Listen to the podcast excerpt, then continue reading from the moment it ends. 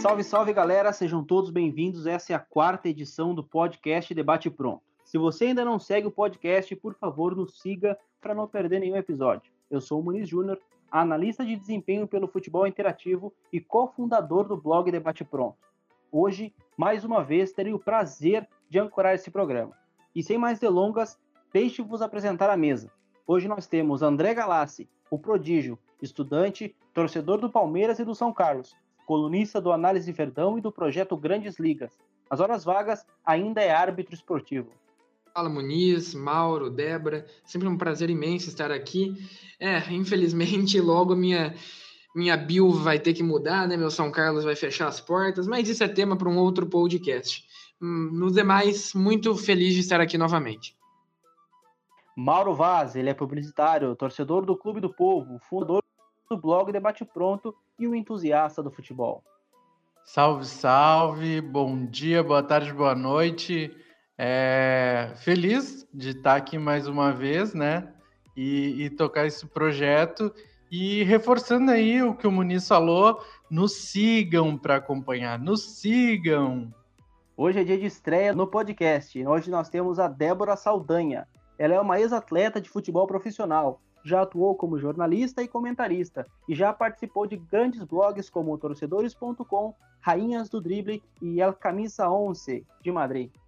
Fala galera, um prazer estar aqui, né, estreando aqui no podcast, falando muito sobre futebol, que é minha paixão, e trazer uma voz no lado feminino aí que eu acho que agrega com certeza bastante. No programa de hoje falaremos sobre o Campeonato Brasileiro. O campeonato perdeu o brilhantismo é o pior campeonato brasileiro da história? Quero deixar essa pergunta para os nossos colaboradores.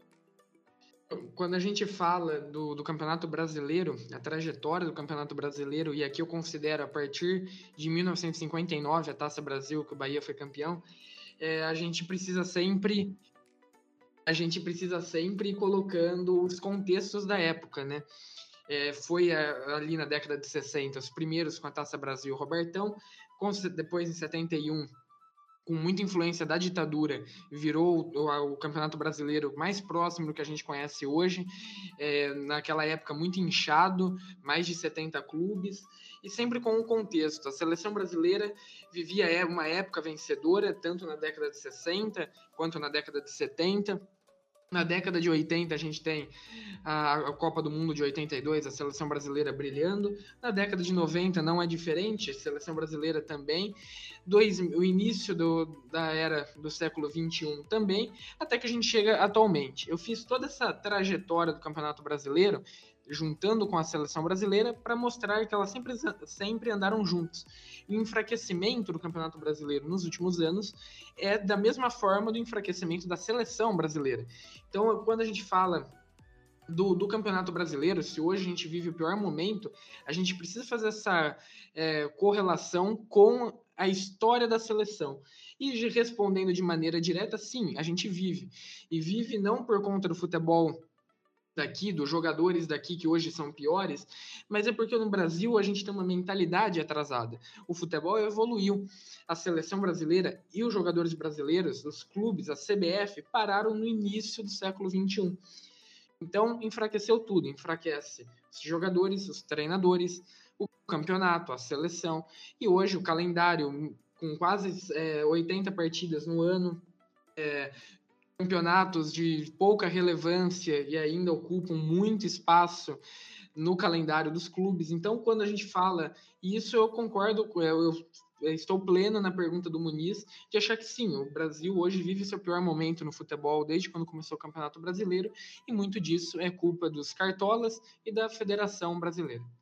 Eu, eu acredito, tá, que, que sim, talvez a gente está numa fase ruim, eu acho que esse ano a gente até deveria desconsiderar, é, cancelar, não, não continuar, porque o nível está bem abaixo, a gente é visível. Uh, além do nível estar tá abaixo, as lesões estão estão liquidando os times. É, é, chega a ser absurdo o, que, o, o número de, de lesões que, que, que acaba gerando essa situação toda. Uh, e, e, eu acredito que a gente teve sim momentos mais uh, gloriosos assim dentro do futebol uh, brasileiro, acredito que ali anos 80, anos 90, até ali, eu acredito sim que a gente teve um futebol de alto nível. Uh, muitas pessoas até uh, gostam de fazer esse comparativo com a Europa, que na época não tinha tanto esse desnível. Né? A gente poderia considerar que um jogador que estivesse jogando no Brasil, ele não necessariamente precisava ter uma carreira fora para ser reconhecido como um bom jogador, né? E hoje mudou muito isso. Eu acho que, que, que sim, que talvez o nível baixou, mas se a gente for buscar um pouquinho mais atrás, eh, não muito, nos anos 2000, a gente teve é, Dimba como artilheiro do Campeonato Brasileiro. Então, hoje, mal ou bem, a gente tem algum jogador ou outro de relevância, de, de, de, de nome que pelo menos jogou na Europa e voltou, né? Uh, que, que, que, dá um pouquinho a mais uh, nesse campeonato brasileiro. Então eu acho que sim, que, que talvez o nível uh, não é alto, né? Isso é meio óbvio, mas eu acho que nós já tivemos fases melhores e já tivemos fases piores. Eu questão de que tivemos fases piores, eu não sei se eu, ao meu ver, acho que a gente está na pior fase, mas eu acho que tem muito a ver com o que os meninos falaram e principalmente com a questão, óbvio, de é, os clubes terem uh, mais é, visão, né, e a visibilidade para Libertadores, para os outros tipos de campeonato, Copa do Brasil e tudo mais. E aí, claro, vem a questão de calendário, né? Eu acho que é um misto de coisas. Primeiro, premiações né, de outros campeonatos. Segundo, essa questão dos jogadores, a gente não, né, tá cada vez pior para segurar, segurar jogador, jogador jovem, então eles saem, isso tá, tá saem cada vez mais cedo é, e vai diminuir ter um campeonato uh, mais um, um, mais bonito de se ver, mais jogado, mais mais jogadores de, de nome bons. E aí a gente está até vendo esse, o, o, o, lado contrário, que são os jogadores que já estiveram na Europa e que estão voltando. Se a gente pegar nesse número de jogadores, inclusive temos entre os artilheiros aí desse ano, Nenê, né? Se não me engano, está com 36 anos. Alguém me corrige, que agora não lembro quanto, qual a idade dele. Mas. Se eu não me engano, é 39. 39, então. E aí a gente começa a entender, calma aí, nada com. Poxa, acho que é, o futebol até vai evoluindo para que cada vez mais, uh, e até com tecnologia e tudo mais, cada vez mais a tendência é que os jogadores avancem. Claro, dependendo do calendário onde se joga, dependendo, né? Porque agora a gente está vendo que tem muitos jogadores aí lesionados, até por conta da pandemia, ficaram muito tempo parados, enfim. Mas se a gente vê o reverso disso, que são jogadores né, mais velhos vindo, voltando e, e à tona, temos Dani Alves, temos o próprio, próprios jogadores estrangeiros que estão vindo para cá jogando que são, né, com mais idade e tal, perante o que a gente vinha, via antes, brasileiro, acho que todo esse esse misto de, de tudo, todas as informações é o que está deixando uh, o Campeonato Brasileiro. E aí você também entra na de que os times jogam por causa das outras competições. Time misto, time reserva, né? Sim, ah, é, é para dar também vez para os outros, é, mas até que ponto, né, isso uh, vale a pena? Então, acho que isso legal da gente discutir aqui.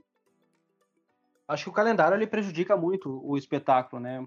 E o Flamengo, por exemplo, ele vai jogar cinco vezes em dez dias. Então é literalmente jogo, descanso e jogo. Vamos pegar, por exemplo, a tabela do Campeonato Brasileiro. Tirando o Galo, todos os clubes grandes eles estão em crise. E não é por acaso que o Galo é o clube que mais dá gosto de ver jogar. Claro, juntando o investimento que fizeram e tudo mais, mas é o único clube que tem tempo para treinar e jogar. Né? Outro ponto, como a Débora falou, uh, vai muito. O principal campeonato do Brasil não pode pagar menos do que a Copa do Brasil, né, gente? Pegando números aqui, o Campeonato Brasileiro ele dá ao, ao vencedor 31,74 milhões. Quando a Copa do Brasil, só de chegar na final e vencer, tu ganha 54 milhões. Fora tudo que tu arrecada nas fases que tu vai passando, né? Oitavas, quarta, semi e final. Então eu acho que o calendário ele prejudica muito junto com o, o, dinheiro que o, que, o, que o campeonato dá. Porque os clubes eles vão dedicar uh, mais forças naquilo que vai pagar mais. Então o Campeonato Brasileiro é o único das grandes ligas onde a Copa paga mais do que o principal campeonato, que deve ser o Campeonato Brasileiro. E outro ponto que eu, que eu acho que, que, que podemos discutir é que, na minha opinião, o ponto corrido já deu o que tinha que dar, né? Eu acho que é, é uma coisa teoricamente mais justo, mas que não é tão justo assim. Porque se nós formos pegar ao longo da história, principalmente a história mais recente, o Cruzeiro, por exemplo, comemorou o título de 2013 no vestiário, indo para o segundo tempo no jogo contra o Vitória.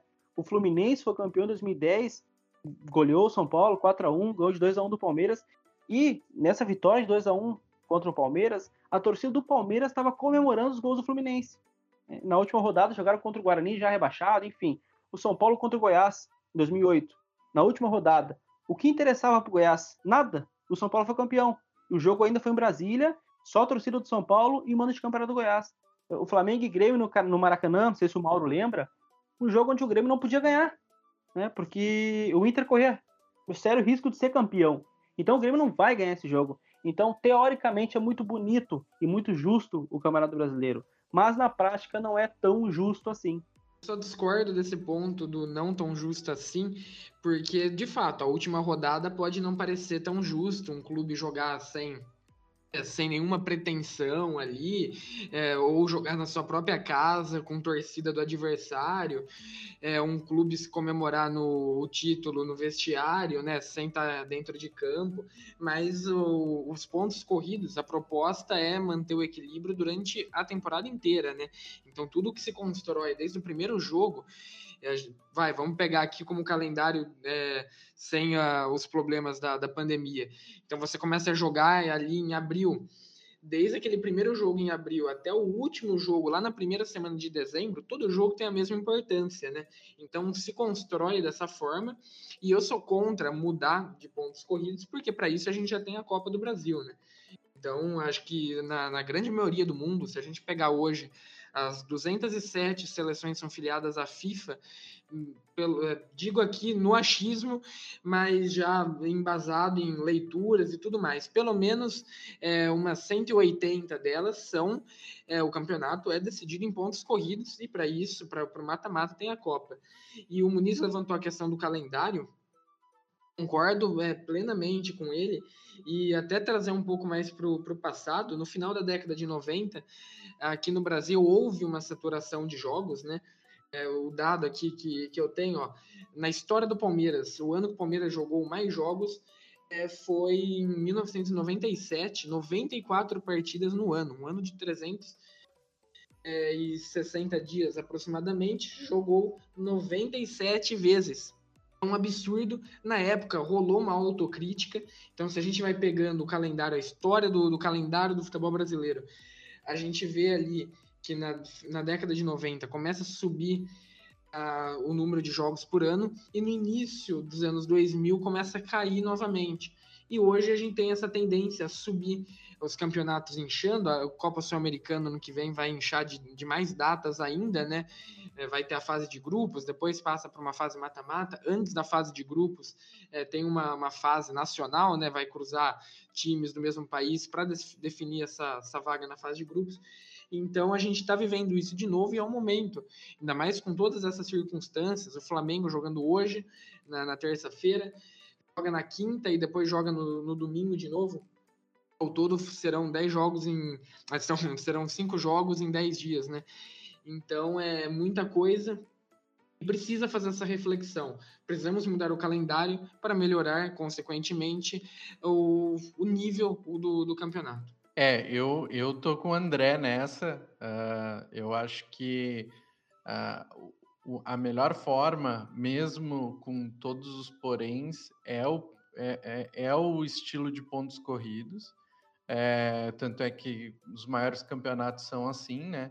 Eu acho que sim, é o mais justo, mesmo com algum problema de última rodada, de entregar jogo, ainda assim eu acho que ainda é o, é o mais justo. É, eu, eu tava achando que eu era saudosista, né? em querer muito um, um novo campeonato, um novo título de campeonato brasileiro para o meu time, uh, mesmo recebendo menos, mesmo com, com todos os poréns. Mas eu vi que o Muniz é mais saudosista, né? Porque ele quer a volta de, de, de um campeonato brasileiro com, com grupos, chaveamento e tudo mais. Né? Cara, eu acho que, que futebol ele é entretenimento, né? E como ele é entretenimento, a única e grande preocupação que ele tem que ter acima de qualquer coisa é o público, né? E se a gente for pegar, por exemplo, qual a memória mais afetiva que tu tem do teu time? É qual o jogo que tu viu do Inter que mais te marcou. Se tu for pegar, a maioria deles só em mata-mata. Então eu acho que o, o próprio Juvenal Juvencio já dizia, né? O, o, o, produto que nós vendemos é a emoção. Eu acho que, que nada melhor do que um mata-mata, uma fase de grupos, para trazer de volta todo aquele brilhantismo que um futebol ele traz, né? Mas enfim, concordo, respeito a opinião de todos. Eu concordo com essa ideia do mata-mata.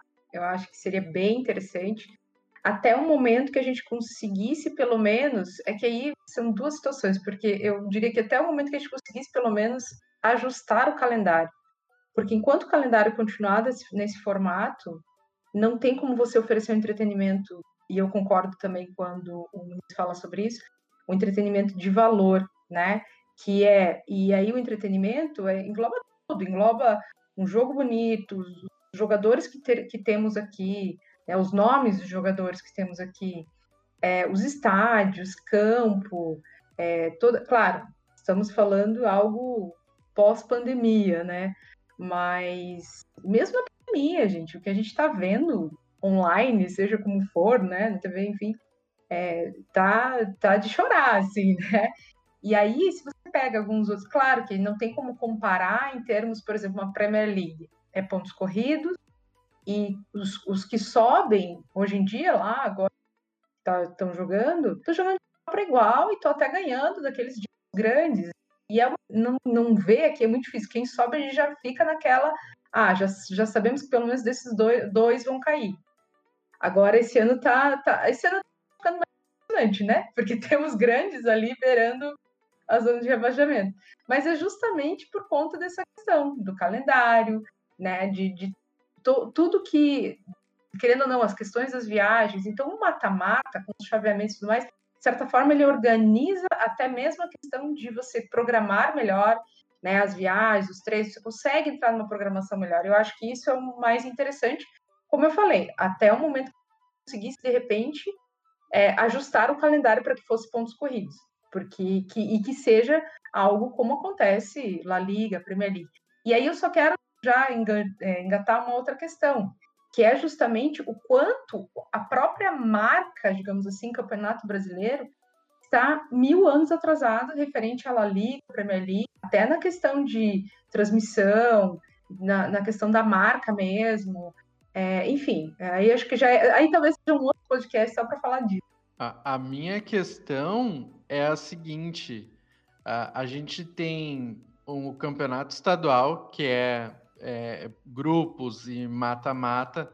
A gente tem a Copa do Brasil, que é mata-mata. A gente tem Libertadores, que é grupos e mata-mata. A gente tem a Sul-Americana. Aí a gente vai botar um a mais, sabe, nesse, nesse, nesse currículo aí. Eu acho que sim, se a gente pensasse nessa mudança. Olha, eu falando como o presidente da CBF, né? Mas se a gente pensasse nessa mudança do pontos corridos uh, ah, para um campeonato diferente, de grupos e, e fase de mata-mata, ia diminuir a, a, o calendário de, dos clubes, isso com certeza, né? Mas eu não sei se é vantagem, não. Eu ainda sigo acreditando que, que pelo menos uma competição a gente tem que ter, assim, no, no pontos corridos, né? Todos contra todos, assim. Queria até falar uma coisa. A, a, a primeira, o primeiro jogo assim que eu lembro muito bem do início ao fim de um campeonato brasileiro foi uma final, foi em 1999, era Corinthians e Atlético Mineiro. E, e eu lembro direitinho daquele jogo. E, e e me marcou porque eu tava, eu não, não estava em casa, enfim, estava na casa de, de, uns parentes e tudo mais, e era a final, então, tipo, ah, eu vou ter que assistir, porque é a final. Eu lembro, assim, de, de lances de jogos mais antigos até é, do meu time, mas uh, o, o, jogo que, que mais me marcou, assim, né, o primeiro jogo, na verdade, que me marcou do Campeonato Brasileiro foi essa final, o Atlético Mineiro tinha o Marques, o Guilherme, era aquele timão, e mesmo assim o Corinthians, se não me engano, venceu aquele ano. É cá entre nós que o Corinthians em 99 tinha um senhor time também, né? Sim, é sim. Diga-se de passagem, o Palmeiras eliminou na Libertadores de 99 e depois no ano seguinte deu repeteco e eliminou de novo. ó, até fui pesquisar aqui, ó. Primeiro jogo foi 3 a 2 para o Atlético Mineiro. Três gols de Guilherme. E, e aí o segundo jogo foi 2 a 0 Corinthians. E o time comandado por Oswaldo de Oliveira. É. E os gols foi o dois gols do Luizão, atacante que também jogou pelo Palmeiras, jogou pelo Grêmio, né? Era um outro nível de futebol, né? Só só só falando por cima assim, quem marcou os gols, é, imagino o nível era outro, né? Eu, ah, e observação. eu mais me recordo. Pode falar. Teve uma terceira partida aí, foi 0 a 0 só pra. Tipo, teve uma partida de desempate. Engraçado isso ah, até. O primeiro jogo que vem à minha mente quando se trata de Campeonato Brasileiro é a final entre Santos e Corinthians, o jogo das pedaladas do Robinho. Esse jogo me marcou bastante. É, é, eu, quando fala de, de campeonato brasileiro, sou mais jovem. Eu ia dizer né? que provavelmente então já... tu nem existia ainda nesse jogo aí do, do Atlético Mineiro e Corinthians, né, André? Ah, daí não, eu, eu nasci em 2002, então minhas lembranças são todas dos pontos corridos e, a, e as primeiras lembranças com Palmeiras ali no, entre 2000 até 2014, né? É, sofrimento. E minha primeira lembrança é o Flamengo ganhando em 2009 da gente, em pleno Palestra Itália, é, quando começou a decair, né? O Palmeiras passou um turno inteiro na, na, liderança. Eu era criança e comemorando, não, vamos ser campeão, vamos ser campeão. E aí o Palmeiras, no, nas últimas oito rodadas, é, a questão do, do elenco, né? Que a gente sempre acaba puxando para esse lado o debate aqui. O elenco começou a enfraquecer, começou a surgir lesões em jogadores importantes, é, Diego Souza lesionado, Cleiton Xavier lesionado, Kleber gladiador, e quando viu, perdeu e do Flamengo começou a decair, no final não pegou nem Libertadores, né? Era bons tempos que a Libertadores não, iria, não ia meio campeonato, ia quatro, é, quatro times e pronto. O Palmeiras acabou é, ficando na quinta colocação. Eu vou falar para vocês, não sei se vocês lembram da, de quando tinha a Copa João Avelange, então assim, eu sou bem antiga aqui também. Acho que talvez lembro, até a mais velha. Sim. Acho e... que foi em 2000, né? Quando, é, por ali. Não, antes um pouco. É, 2000, foi 2000. E eu lembro que eu vi uh, Grêmio, Clube Grêmio, o Paraná estava começando a decair, né? O Paraná surgiu em 90 e poucos, ele 92. E, e tava, chegou a ser campeão do, da, da parte da, da, do amarelo ali. Tinha, tinha as cores, né? É, enfim, sei que foi, foi Paraná e Grêmio e esse foi muito legal, porque o estádio estava cheio, foi no estádio antigo aqui de Curitiba. É, foi o que mais me marcou, assim. Então, pra vocês terem uma ideia, era Copa João Avelange. Que foi o que me marcou, né? Exatamente. Fala em Copa João Avelange, eu me lembro do Vasco. Por quê? Ah, pelo, pelo, pelo time que eles fizeram, pelo patrocínio da SBT. É, a primeira coisa que vem na minha cabeça é o Sim. Vasco do Romário. Sim, e a Copa João Avelange também marcou a virada de mesa do Fluminense, né? O Fluminense em 97 cai para a Série B, em 98 cai para a Série C, em 99 disputa a Série C, em 2000 na Copa João Avelange volta para a Série A, né? Exato. Essas viradas de mesa aí é complicado, né? Bah.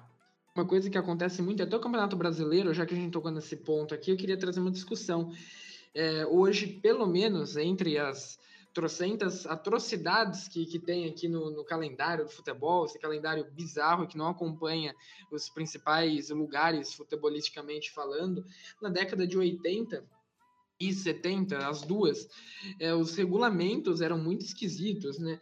Na década de 70, primeiro com aquele inchaço do, do Campeonato Brasileiro, algumas temporadas 90 clubes, tinha até a, o jargão, né, onde o Arena vai mal, mais um time no Nacional, o Arena que era o partido que governava na época, e regulamentos todo ano mudava muito, alguns tinha grupo depois mata-mata, alguns era mata-mata direto, e aí na década de 80 começa a taça ouro, a taça prata, e quem a classificação era pelo estadual, então você se classificava Palmeiras e Corinthians, por exemplo, em 81 foram jogar o estadual, se classificaram para a taça de prata de 82, que era a Série B.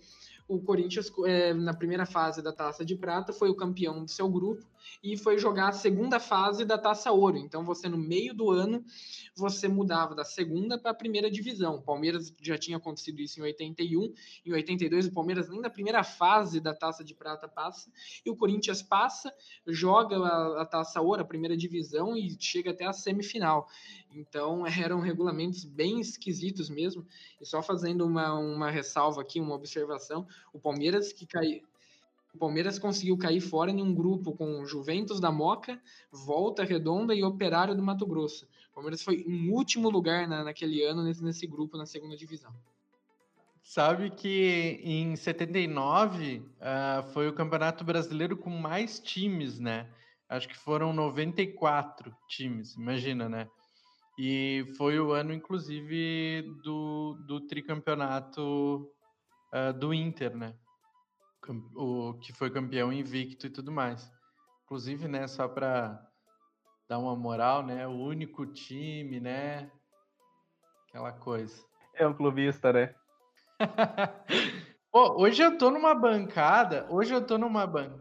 hoje eu tô na, na, na mesa aqui com um cara que, que, que é o maior vencedor de campeonato brasileiro, né? É torcedor do time que, que tem mais títulos, e, e com dois gremistas, né? Então eu tenho que puxar um pouquinho assim pro meu, né?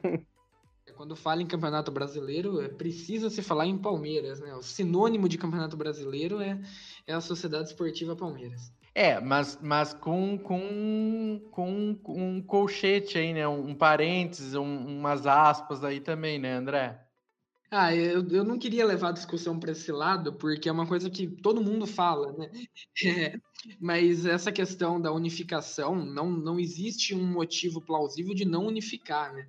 O debate que pode ficar é se a Taça Brasil deveria ter sido unificada como Campeonato Brasileiro ou como Copa do Brasil, porque os moldes dela é muito semelhante, mas o Robertão, principalmente, é, é o precursor, o antecessor do Campeonato Brasileiro que a gente conhece hoje. Sim, o modelo sim. era muito igual, e às vezes falam, ah, porque o Santos do Pelé, o Palmeiras da, das academias jogaram poucos jogos para ser campeão, mas o regulamento na época, para o Campeonato Paulista funcionava muito como um, pré-campeonato brasileiro, né? Você tinha que ser campeão paulista para se classificar para a Taça Brasil, depois para o Robertão, teve até anos, né? Teve três anos, teve os dois. Em 67, o Palmeiras ganhou o Robertão e a Taça Brasil, por isso que o Palmeiras tem dois campeonatos brasileiros no mesmo ano é, que era o período de transição ali para o Robertão se consolidar. O Palmeiras ganha em 79, depois tem 70, 71 com o Galo ganhando o único título brasileiro do Galo e o primeiro desse brasileiro que a gente conhece hoje.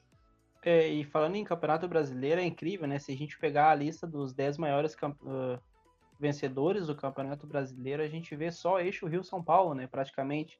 O primeiro que mais ganhou foi o Palmeiras, depois nós temos o Santos, o Corinthians, o São Paulo, o Flamengo, o Cruzeiro, o Vasco, Fluminense, Internacional e Grêmio.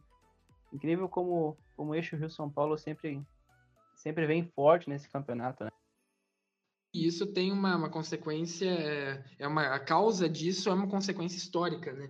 Se a gente pega ali nesses primeiros campeonatos, é, pega as primeiras Copas é, vai, vamos voltar lá para trás mesmo, antes de existir o Campeonato Brasileiro, né? Porque o estadual era o principal campeonato é, do, dos times. Sempre se criou aquilo, né? Do, da rivalidade, futebol paulista versus futebol carioca para representar a seleção brasileira.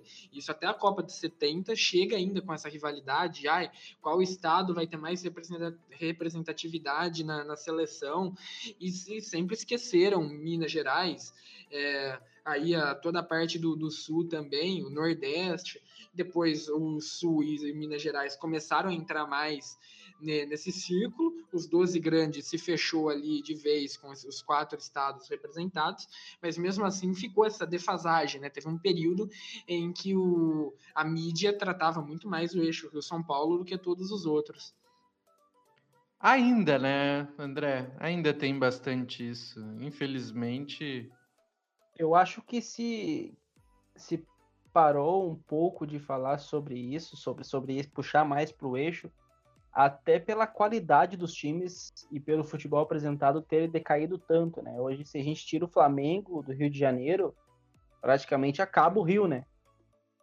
E se a gente tira, por exemplo, o Palmeiras, que vem de grandes títulos nesses últimos anos, Santos, São Paulo e, e Corinthians, Santos e São Paulo principalmente, faz tempo que não ganham nada, né? Então eu acho que ainda existe, mas nem, já foi mais forte até pelos times que já foram formados né, desse, desse eixo. Eu, eu acredito que, na, verdade, está diminuindo um pouco também por essa questão de direitos, né? De, é, a gente tinha uma, é, um, um, problema maior, acredito, uh, quando a, a Rede Globo detinha, né? uh, os direitos de, de, praticamente tudo, né?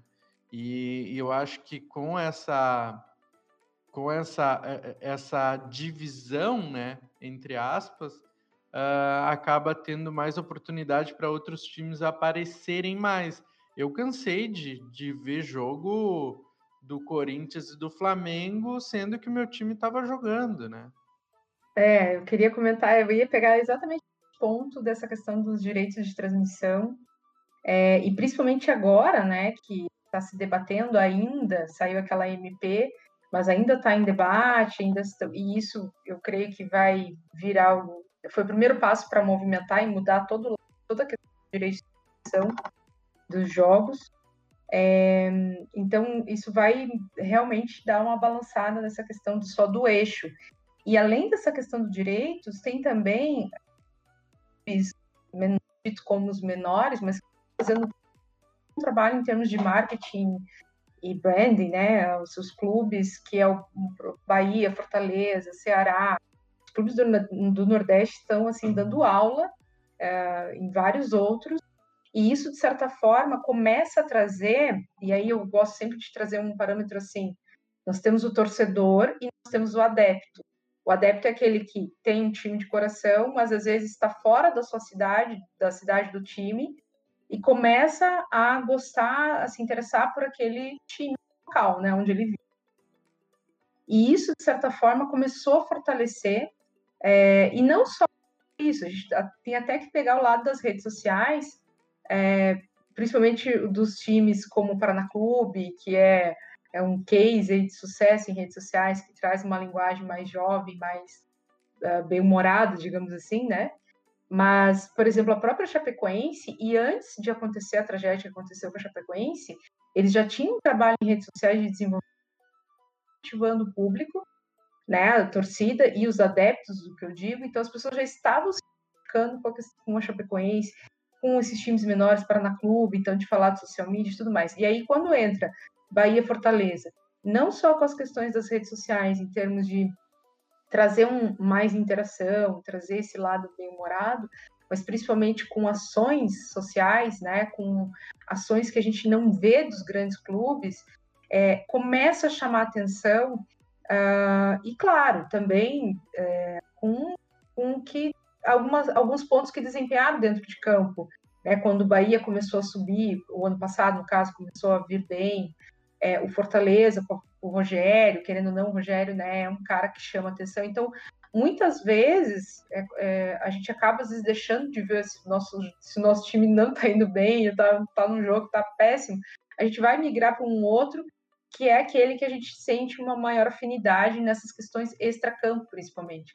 Então, acho que isso é o principal ponto que está quebrando essa questão do eixo, embora ainda tenha e ainda seja muito claro é, quando a gente fala de vendas, de patrocínio, mais. Mas está se tá diminuindo, isso aí é, é certo. É, começa quando os valores são diferentes, né, Débora? É, o valor que é oferecido da TV aberta para um time é diferente para o outro, né? Enfim. E é uma coisa que a gente pega na Inglaterra, por exemplo, é outra realidade, né? É claro que existe uma diferença entre o primeiro e o último, mas essa eh, a diferença é muito menor do que aqui no Brasil, né? Aqui no Brasil, poucos clubes ganham extremamente bem de cotas, enquanto a sempre ali, o Campeonato Brasileiro tem 20 times. É, Corinthians e Flamengo vão ganhar muito. E vai, os, tem cinco últimos ali que vão ganhar muito pouco. Ano, ano passado, né, o CSA disputou, uh, o CSA era baixíssimo essa, essa renda, uh, essa cota de, de transmissão, de, dessas coisas. Então fica complicado mesmo. Quando a gente debate é, o futebol brasileiro e jeitos de melhorar o futebol local daqui, é, a gente precisa entrar nesse ponto que é a questão das cifras, né? Quando você deixa tudo mais equilibrado, a tendência é você ter um campeonato não só mais equilibrado, como com uma, uma técnica melhor, né? Para a gente tinha falado do entregar o produto do entretenimento seria melhor se fosse mais as contas fossem mais equilibradas. Mas uh, sobre essa questão de equilíbrio, até André, Uh, eu não sei se é viagem minha, tá? Me corrijam se for viagem minha.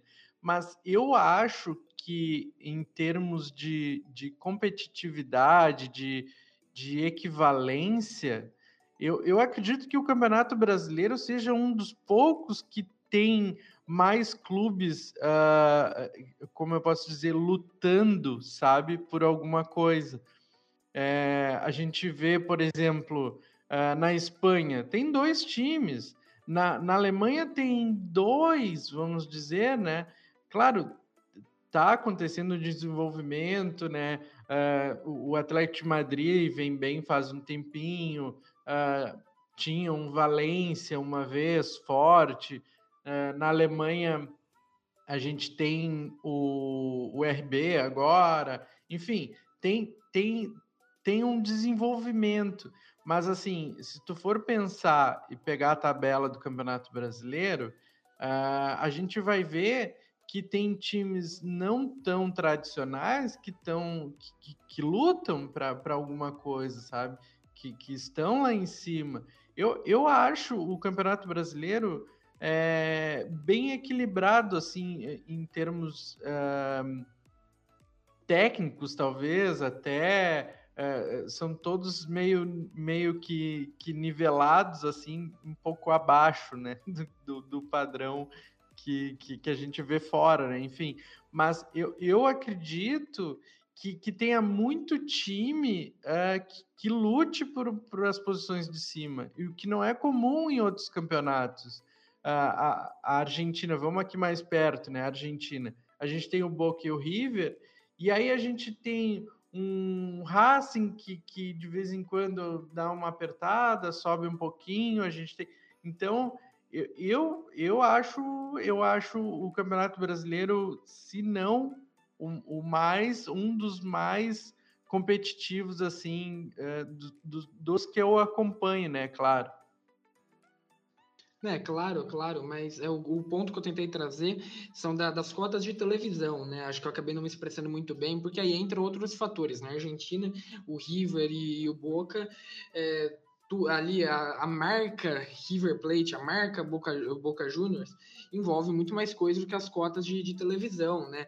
É, a, digo mesmo para a Europa, o Manchester United hoje é se não é o mais valioso, está no top 3 clubes mais valiosos.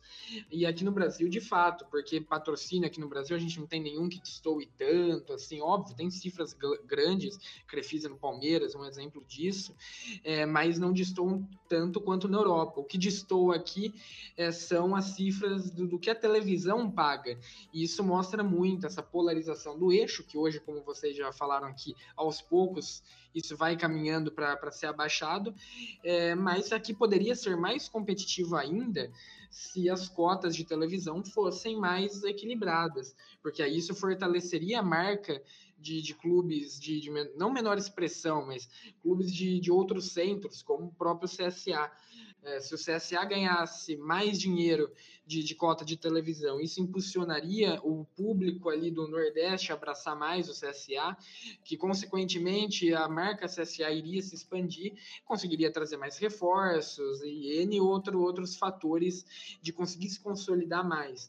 Então, o ponto que eu tentei mostrar é, aqui no Brasil, de fato, a gente tem um equilíbrio, é a liga mais se não a mais, está entre as mais equilibradas do mundo inteiro, é, mas poderia ser ainda mais se a gente tivesse essa valorização de tão importante que é a, as cotas de televisão, poderiam equilibrar e poderiam dar um, um upgrade no, no Campeonato Brasileiro. Concordo, concordo. Nessa parte concordo contigo também. É, a gente tem outros clubes, inclusive que subiram, por exemplo, o Getafe, o Granada, é, Betis está em segundo, Real Sociedade em terceiro, Vila Real em quarto. Então a gente começa a ver que é, essa, essa competitividade começa a vir. Enfim, eu acho que é, o italiano sempre teve uma, né, a sua, como diz, a sua, é, os seus nomes, seus grandes clubes, mas tinha dado uma queda, né? Então uh, agora está tá aparecendo de novo. A La Liga eu acho que está tá se renovando nesse sentido e muito porque ela liga faz esse trabalho de divisão de cotas, né? Faz um trabalho, está fazendo um trabalho, acho que é um grande case assim mundial de uma liga, né? Uh, país, enfim, e que trouxe a marca, está vendendo a marca muito bem afora, não só, né? Local e e que está ajudando os clubes menores a, a, conseguir se manter ali ou né, ter mais visibilidade, como vocês falaram. Então, eu creio que é isso. E eu acho estou chutando isso, mas essa questão da, da MP, dos direitos de transmissão, essa revolução que está começando a acontecer, com a questão da inovação, o streaming tá, né, vem muito forte na, na, esporte, e no Brasil não vai ser tão fácil, porque a gente já não, a gente mal tem um 4G funcionando, já querem colocar um 5G, e aí como é que vai ser, né?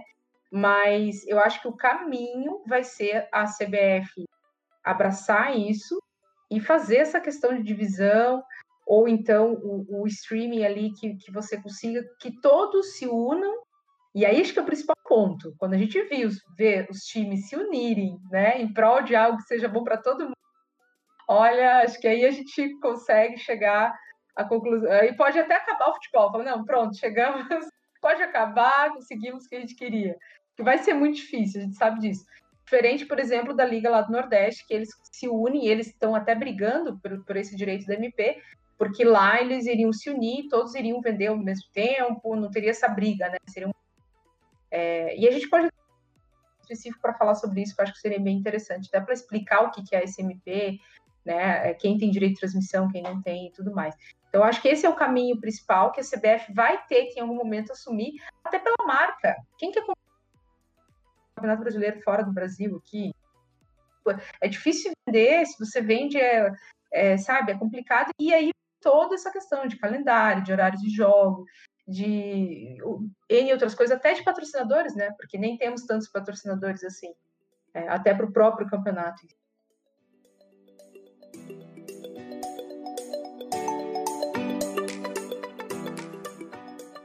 De tudo que conversamos aqui, de todas as opiniões que foram, foram ditas, eu pergunto novamente para vocês, de forma bem rápida: qual a importância do Campeonato Brasileiro hoje para cada um de vocês?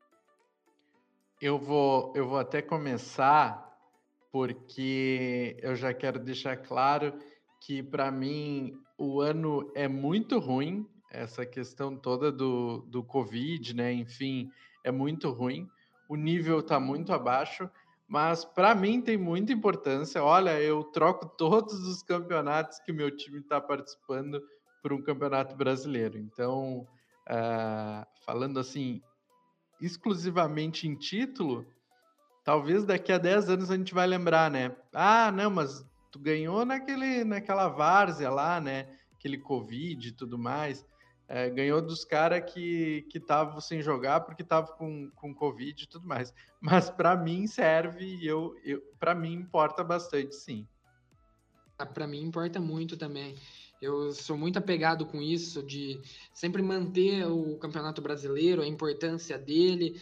Às vezes a gente vê muito o Renato né, colocar time reserva para Libertadores. Não só o Renato, o Renato faz muito isso, né? Não só para Libertadores.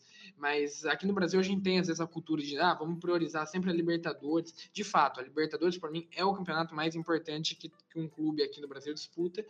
É, acho, inclusive, mais importante do que o Mundial. A Libertadores, para mim, é a glória máxima e o Mundial é a consequência de você ganhar essa Libertadores. E rapidamente, só rapidamente mesmo passar aqui por isso. No Brasil, se a gente traçar uma linha, até 1959 o, campeonato estadual, né, o, aqui no meu caso o paulista, era o mais importante, valia como se fosse um brasileiro. De 59 até o início dos anos 2000 era equivalente é o estadual com o, pelo menos aqui no estado de São Paulo, com o brasileiro. E hoje a gente tem cada vez mais o estadual perdendo importância e o brasileiro se consolidando como o único campeonato, ou não o único, né, junto com a Copa do Brasil, mas de caráter nacional mesmo, o título mais importante. Então eu sigo essa linha. É muito importante e cada dia com o enfraquecimento do estadual, a Copa do Brasil e o brasileiro se tornam mais, mais úteis para uma equipe ganhar, útil, útil no sentido de é, alcançar a glória máxima ganhando esse campeonato. É, é muito importante. Não gosto quando o Renato faz isso de tirar o time, e eu acho que também vai muito do que cada clube tem na sua estratégia, né? Então, por exemplo, o Grêmio, que ganhou a Copa do Brasil, ganhou Libertadores, né? A gente, óbvio que a torcida vai agora querer até tanto porque o Grêmio tem aquela questão de ser copeiro, e aí a gente tem os times ditos copeiros, enfim. Mas eu acho que tem boa parte da torcida preza pelo brasileiro, até pela questão do tempo, né? E aí vem as brigas do clube para ver quem fica tá mais tempo sem ganhar. Então tem essa questão também que acaba é, trazendo algo, algo legal, assim, mais apaixonado para o torcedor. Mas eu acho que o brasileiro é muito importante, sim. Acho que é uma pena que não seja visto dessa forma pelos grandes gestores aí da CBF e clubes, né? Eu tô com a mesa. Eu acredito que o Campeonato Brasileiro ainda é muito importante, embora, como a Débora falou, os clubes e a CBF não estão dando tanta importância assim. É algo que eu, particularmente como gremista, gostaria de comemorar mais um Campeonato Brasileiro. E já comemorei Copa do Brasil, Libertadores e o grande torneio, claro, tirando o Mundial de Clubes que eu ainda não presenciei vivo, é o Campeonato Brasileiro. É algo que, sem dúvida, uh, ficaria muito contente em, em poder comemorar. Passando para o nosso quadro de tudo que nós debatemos aqui, nós teremos um quiz feito pelo Mauro Vaz, com perguntas e respostas bem rápidas, demonstrando se nós sabemos ou não sabemos do nosso campeonato brasileiro. É contigo, Mauro.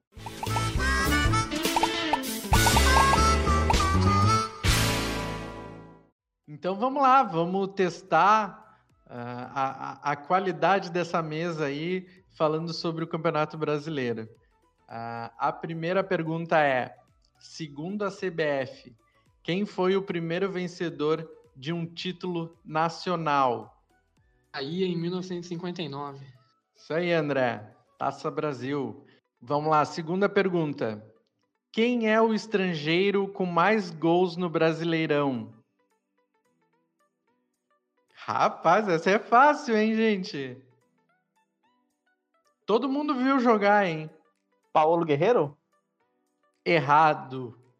Errado, Muniz. É Petkovic, 83 gols. Vamos à terceira. Qual time que mais venceu o Campeonato Brasileiro? Essa daqui eu queria responder com, a, como eu já falei, sinônimo de campeonato brasileiro é a Sociedade Esportiva Palmeiras. Isso aí, 10 títulos. É, essa é um pouquinho mais difícil. Vamos lá, quarta pergunta. Quem marcou o gol mais rápido da história do Campeonato Brasileiro? Essa acho que ninguém vai saber. Foi Nivaldo, ex-atacante do Náutico, ele marcou um gol com 8 segundos de jogo. Foi em 1989, na partida entre o Náutico, né, contra o Atlético Mineiro. meu chute iria pro, pro Mirandinha, né? Um, se você pegar aí o número, Mirandinha deve estar pelo menos no top 3, também na década de 80, defendendo as cores do Palmeiras. Precisou, se eu não me engano, de 10, 11 segundos, é o gol mais rápido da história do Palmeiras. Uh, quinta pergunta. Quantos títulos do Campeonato Brasileiro o Rei Pelé tem em seu currículo? Seis títulos. Pô, André tá gabaritando seis títulos: 1961, 62, 63, 64, 65 e 68. E ele foi artilheiro em 61, 63 e 64. Sexta pergunta: Qual desses times nunca jogou a primeira divisão do Campeonato Brasileiro? Ipatinga, América de Natal, Inter de Limeira ou Mogi Mirim? Mogi Mirim, é, o Mogi Mirim é o único que nunca jogou, porque a Inter de Limeira jogou na década de 80, campeã estadual de 86. Isso aí. Mogi Mirim, ele foi terceiro colocado uh, na Série B em 1995, mas ele foi eliminado na, na fase final e subiu só os dois de Curitiba, lá da, da terra da Débora. Subiu o Atlético Paranaense e o Curitiba aquele ano e o Mogi não subiu. Quem foi o artilheiro do Campeonato Brasileiro de 2007? Falaram no time desse cara aqui nesse programa, hein? Foi o Josiel, do Paraná. Aê! Grande Josiel, que depois ele, ele, marcou 20 gols né, naquela, naquela edição. Depois ele foi parar no Flamengo, mas parece que não deu muito certo. Só uma curiosidade, né? O artilheiro do ano seguinte também de um time é, curitibano, o Keirson, que também foi para uma outra equipe e depois acabou não dando certo, né? O Keirson foi para o Palmeiras disputar em 2009 e, né, a história todo mundo já conhece. Vamos lá, oitava pergunta. Qual time teve a melhor campanha do Campeonato Brasileiro na era de pontos corridos? Flamengo 2019. Exatamente, André. Flamengo em 2019 fez 90 pontos em 38 rodadas. O aproveitamento deu 78,9%. Uh, ah, o Cruzeiro em 2013 ele fez 100 pontos, né? Só que foram 46 rodadas e deu um total de 72% de aproveitamento. Pergunta 9. Por qual clube o meia Zé Elias conquistou o Campeonato Brasileiro?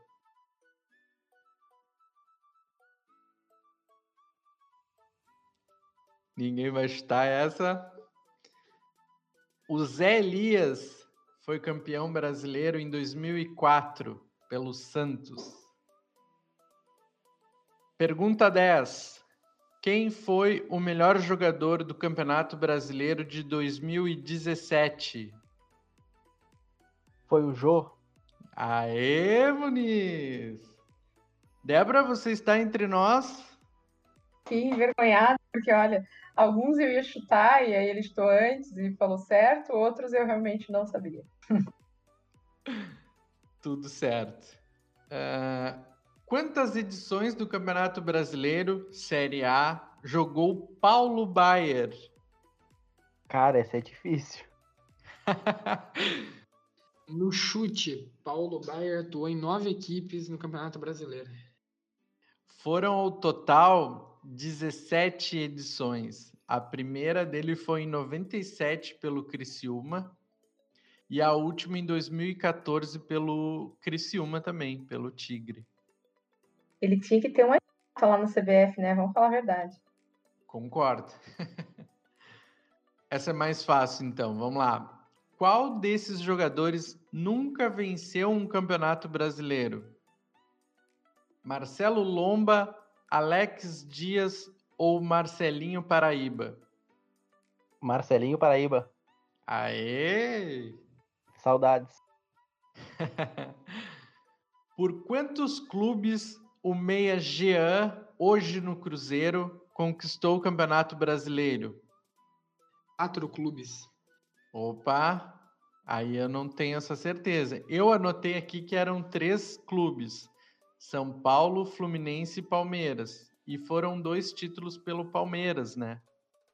Verdade, é, é, minha confusão foi essa. Eu falei quantos títulos e não quantos clubes. Ele passou, né? Foi vitorioso no, no São Paulo, no Fluminense, posteriormente agora no, no Palmeiras. Uh, vamos lá. Quantas vezes o Vasco foi rebaixado? Três vezes. Exatamente. 2008, 2013 e 2015. Quem é o maior artilheiro da era de pontos corridos do Brasileirão? Fred. É o Fred. Ah. André, André foi mais ligeiro. A gente tem um conhecedor aí do Campeonato Brasileiro. O André é bom, cara. Quantos. Quando a gente falar. Oi, oi. Chame, viu? Por favor. Desculpa, Débora. Quando for falar de Premier League, quando for falar de Premier League, aí vocês me chamam, que aí, aí vocês vão ver.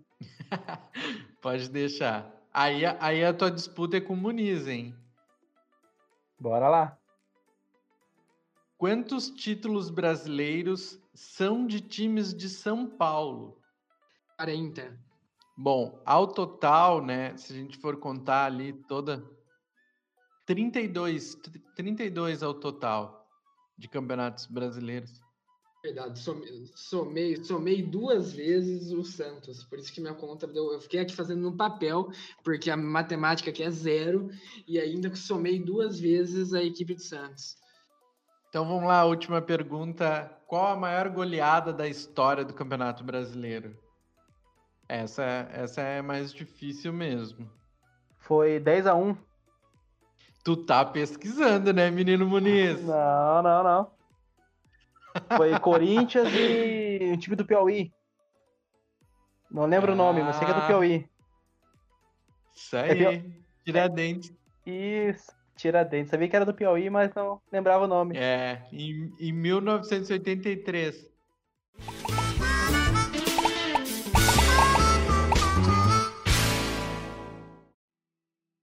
Então é isso. Uh, encerramos aqui o, o quiz. É, o André, né, superou aí o Muniz e a Débora com uma larga vantagem aí. Parabéns, André. Parabéns. Então chegamos ao último quadro do nosso episódio de hoje. E, como vocês sabem, é o giro, onde cada integrante do grupo tem um minuto para falar sobre o que quiser no mundo da bola. Hoje eu quero começar com o Mauro Vaz, passando por André Galassi, a Débora e por último, eu.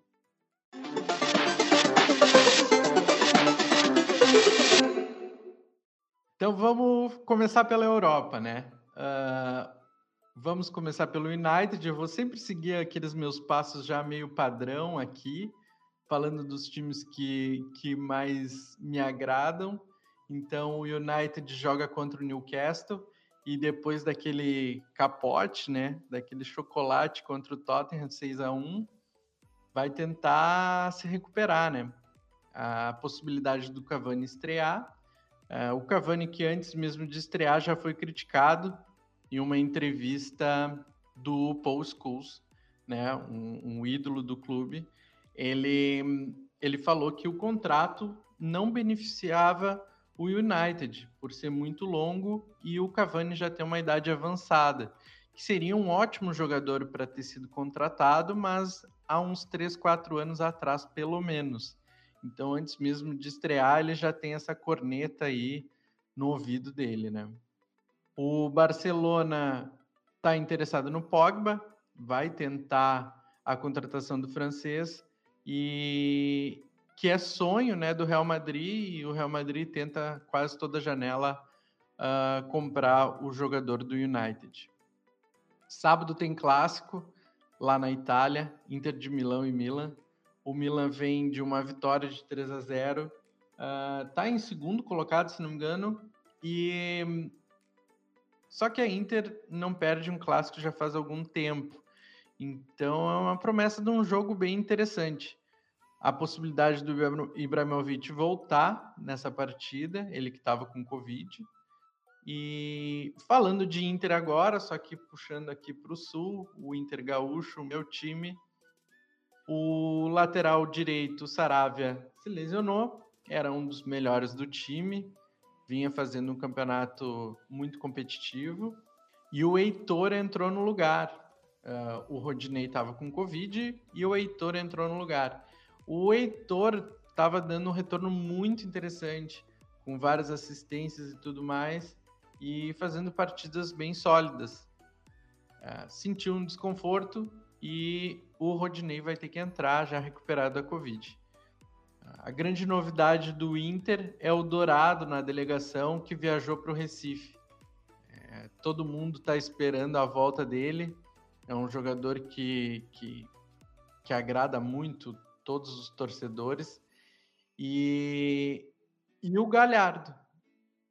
E o Galhardo, que já deveria estar na seleção, né? Isso é, é meio que óbvio.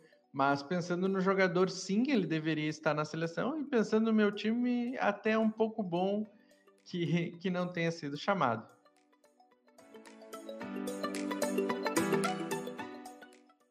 Bom, vamos ao meu giro. Queria começar aqui falando de futebol feminino. Nessa semana encerra-se a primeira fase do Campeonato Brasileiro Feminino. É, já tem as quatro equipes rebaixadas definidas: a Ponte Preta, o Vitória, o Aldax e o tradicional Iranduba do Amazonas. O Iranduba que era uma grande força do futebol feminino há coisa de 5, 6 anos atrás e agora caiu e vai para a segunda divisão. A segunda divisão tem problemas, é inchada, é quase 40 equipes para subir apenas quatro. Então vamos ver aí como Iranduba vai sair. Falando um pouco do futebol masculino agora aqui do Brasil, o Atlético Mineiro deve oficializar a contratação do meio argentino Zaratio. E se caso for oficializada, Alexandre Mato, junto com o presidente do Atlético Mineiro, já terão gastados 210 milhões de reais apenas na temporada 2020. Se a gente fizer um comparativo com o último trabalho do Alexandre Matos, o Palmeiras, é, na gestão Gagliotti, portanto, a partir de 2017 até 2019, quando o Alexandre Matos deixou o clube, a equipe paulista gastou 240 milhões. Então, em uma temporada, Alexandre Matos quase iguala é, o tanto que ele gastou no Palmeiras em três temporadas. Já tinha antes feito trabalho parecido no Cruzeiro. Então, aqui fica o questionamento: até onde um cofre para Alexandre Matos. Bom, minha estreia aqui no programa, eu vou falar com, vou falar sobre a questão do Cristiano Ronaldo e a Covid, né? Tá com Covid. Uh, inclusive, foi logo após ele postar uma foto, e essa está sendo uma polêmica, que ele postou uma foto ontem à noite de toda a delegação de Portugal, todos juntos numa mesa, ninguém mata, e aí hoje sai uh, esse exame, o resultado do exame que ele está com Covid, está afastado, perde cinco jogos, tanto por Portugal quanto pela Juventus. Uh, e aí ele retorna, ele vai perder esse, o jogo de amanhã contra a Suécia, né? E aí, só para quem não está acompanhando, Portugal está num grupo com Portugal, França, Croácia e Suécia. E está com a mesma pontuação de França. Né? Então, o jogo contra a Suécia, ali, Suécia é o não tem nenhuma pontuação ainda. É, mas a questão principal é que ele fica afastado, sem poder treinar, fica afastado do, do, grupo de Portugal também. E na Juventus ele volta apenas alguns dias antes, se não me engano, cinco dias antes é, do jogo contra o Barcelona pela fase de grupos da Champions League. Então, vamos, vamos ficar de olho aí como que vai ser essa questão. Óbvio que ele não vai deixar de treinar e tudo mais, né? Mas vai ficar afastado de todo o grupo, de toda a movimentação e, e tanto da Nations League quanto da, dessa fase de grupos da Champions, que é, esse jogo contra o Barcelona vai ser dia 28 de outubro ainda. É isso. E eu quero começar falando de Romelu Lukaku, que aos 27 anos, o jogador foi o terceiro mais jovem a chegar aos 50 gols por uma seleção europeia na história, depois de Puskas e Gerd Miller. Nos últimos dias, o chamado Project by Picture. Errei. Nos últimos dias, o chamado Project Big Picture vazou para a imprensa, propondo uma grande reformulação no campeonato inglês. As propostas, apoiadas por Liverpool, Manchester United e Rick Perry, presidente da EFL, Federação Inglesa de Futebol, foram reveladas pelo jornal The Telegraph. Perry confirmou publicamente seu apoio aos planos, mas a Premier League e a Football Association estão fortemente contra as mudanças, alertando que o projeto pode prejudicar o futebol inglês como um todo. O projeto é bem complexo, ele, um dos principais pontos do projeto é a redução de clubes da Premier League, de 20 para 18 equipes. Com isso, apenas dois times seriam automaticamente rebaixados para a Championship, segunda divisão inglesa, a cada temporada, e seriam substituídas pelos dois primeiros colocados da competição. Além disso, o projeto também propõe mudanças nas Copas inglesas. A Community Shield seria descartada, enquanto ainda existem algumas indefinições sobre a Taça Carabao que poderia ser cancelada ou reformulada para incluir apenas os clubes que não participam de competições europeias.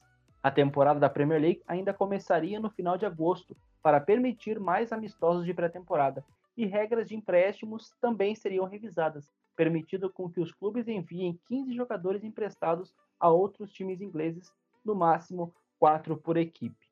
E por hoje é isso.